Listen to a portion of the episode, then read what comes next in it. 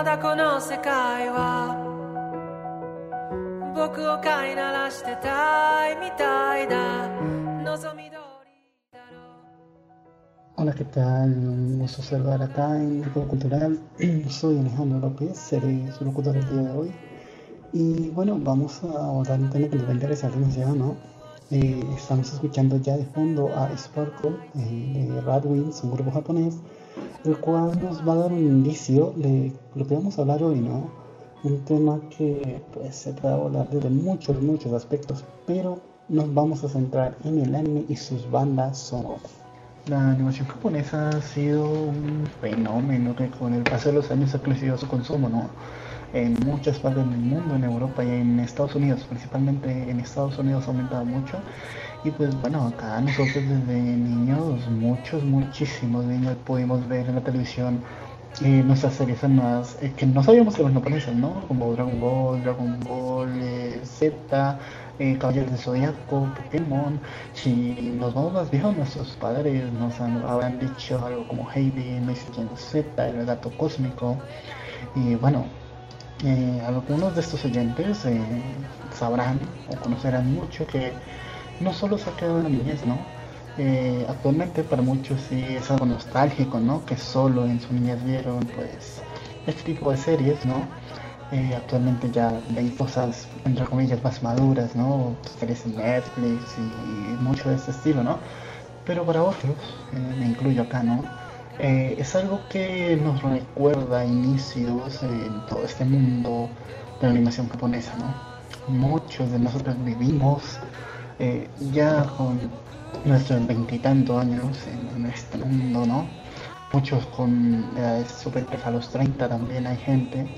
Eh, y bueno, eh, esto ya es parte de nuestro día a día y se ha vuelto un aspecto muy importante porque el aspecto audiovisual es genial, es maravilloso, ¿no?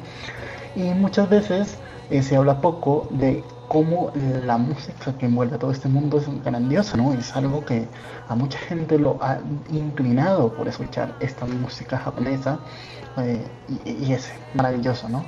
Eh, por esos aspectos hemos querido darle este programa y pues vamos a explorar un poco más sobre ello, a ver cómo nos ha tratado esta cultura.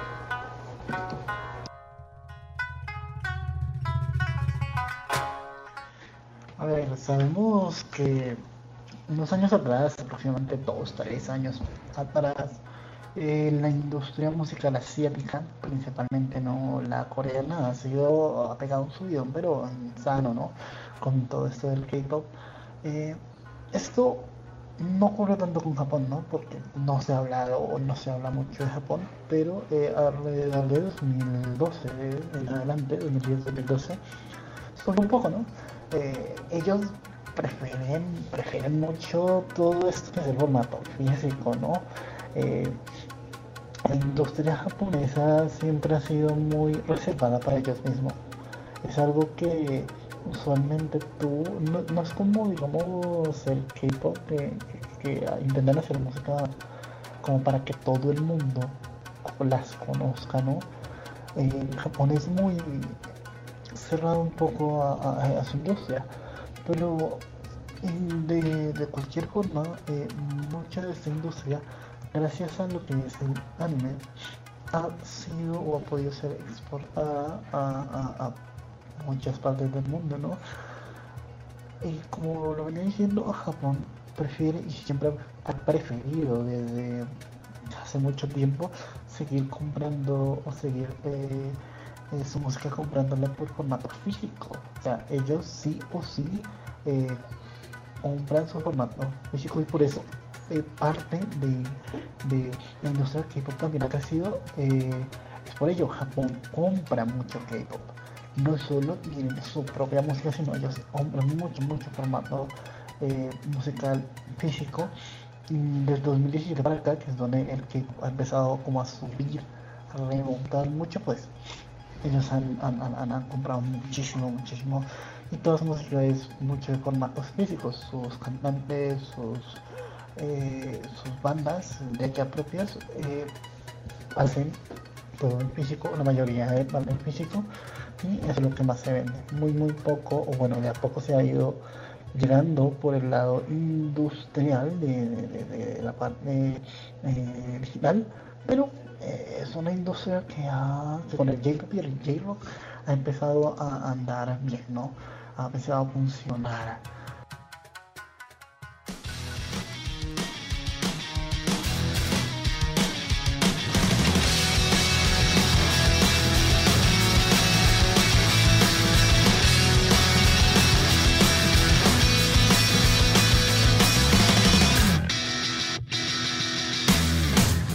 Eh, y es curioso, porque el J-Pop y el J-Rock en Japón es inmenso.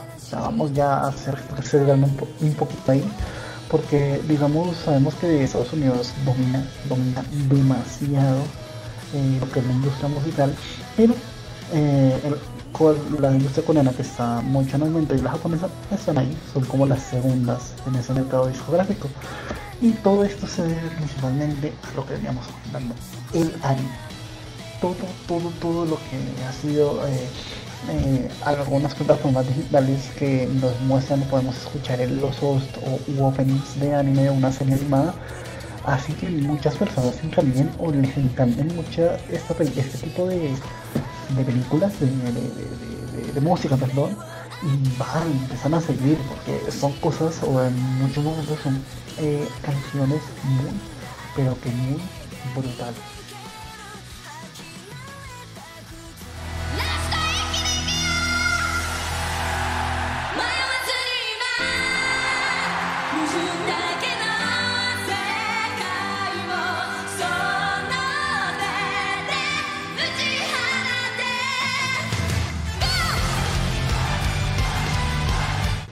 Desde pequeños nosotros hemos escuchado canciones como la de Pokémon, que nos encanta, me encanta a de hecho Pokémon. Eh, o cosas como la, la intro de Dragon Ball, ¿no? La que canta Ricardo Silva.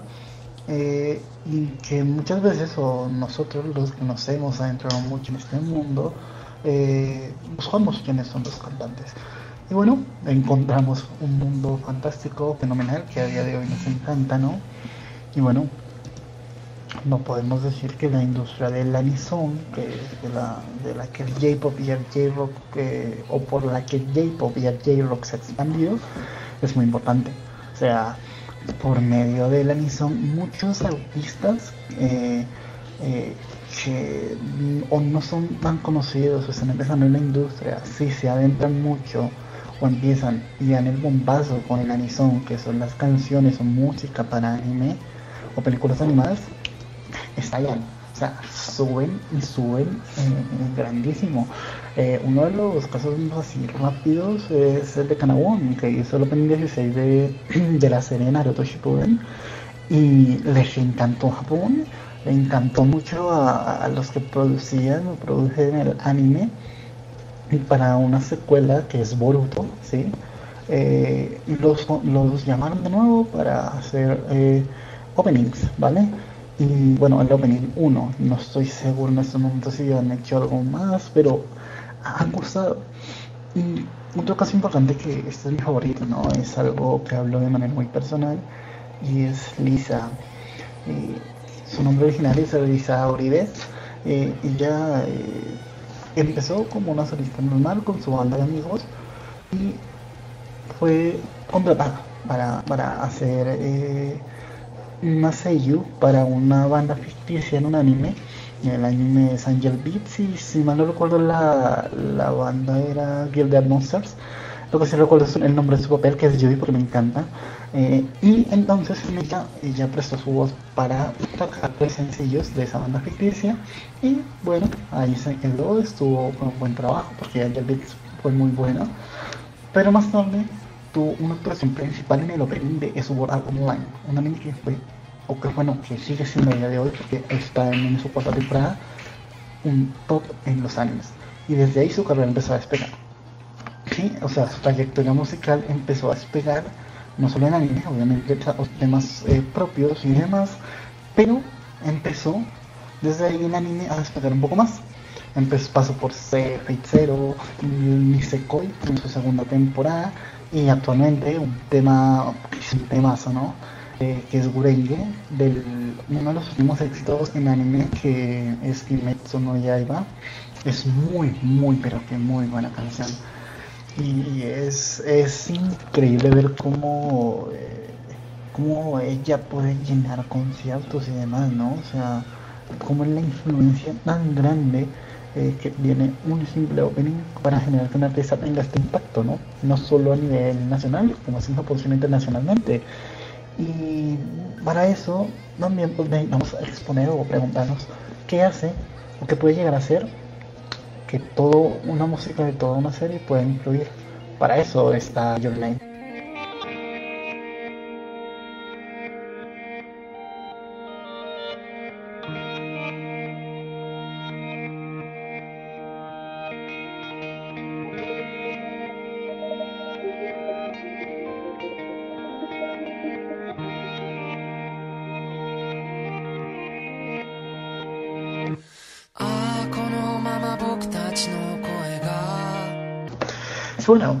Por eso estamos acá con John Lane, ¿no? Eh, si bien ya vemos que las series son súper, súper importantes, ¿no? Impulsan a los artistas. Hay una película que lastimosamente no gana el Oscar por simplemente quizás ser el, ser no americano, ¿no? Simplemente por el hecho de ser asiática, posiblemente lo que muchas personas se han teorizado se teorizan Your es un arte tanto visual como auditivo. Eh, Your, Name o Nawa en su idioma original eh, fue una película de 2016 que dirigió Makoto Shinkai, también él la guionizó y nos cuenta la historia de Taki Mitsuha que descubren una noche, una mañana, que cuando duermen sus cuerpos empiezan a intercambiar. ¿Sí? Entonces, como para comunicarse, para saber por qué está pasando todo, empiezan a escribir en notitas de papel como para irse comunicando y saber qué está pasando. Y poco a poco mm, va eh, creándose un vínculo entre ellos y pues llega a ser algo romántico, ¿no? Esta es la premisa de John Name, ¿no?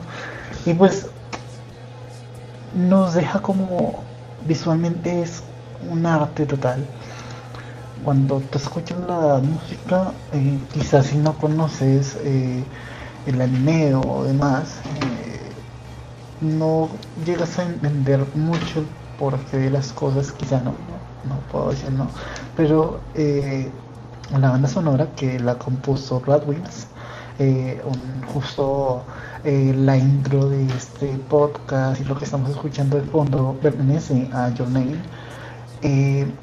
trabajaron toda la composición y para que el montaje de la película y la canción, la música, se combinasen de tal forma que el producto fuera uno solo y fue impecable. Los silencios en la canción aparecen en los silencios del montaje de la película.